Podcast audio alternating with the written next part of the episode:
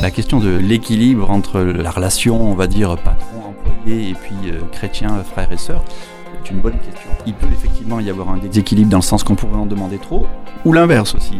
On pourrait se dire, tiens, il est chrétien, il est sympa avec moi, euh, aujourd'hui je viens pas, je dis rien, et c'est un frère, il comprendra. Il y a quand même une différence entre une église et une entreprise.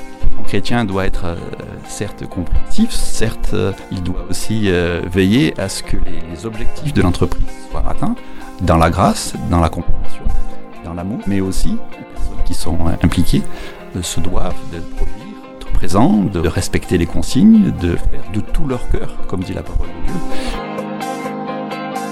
Quand on travaille dans une entreprise, on ne travaille pas Philippe, on veut servir le Seigneur. Et servir le Seigneur, c'est pas rien. C'est celui qui a créé l'univers, c'est celui qui nous a sauvés. Et donc, c'est une exigence qui est très, très importante et qui met la barre très très haut.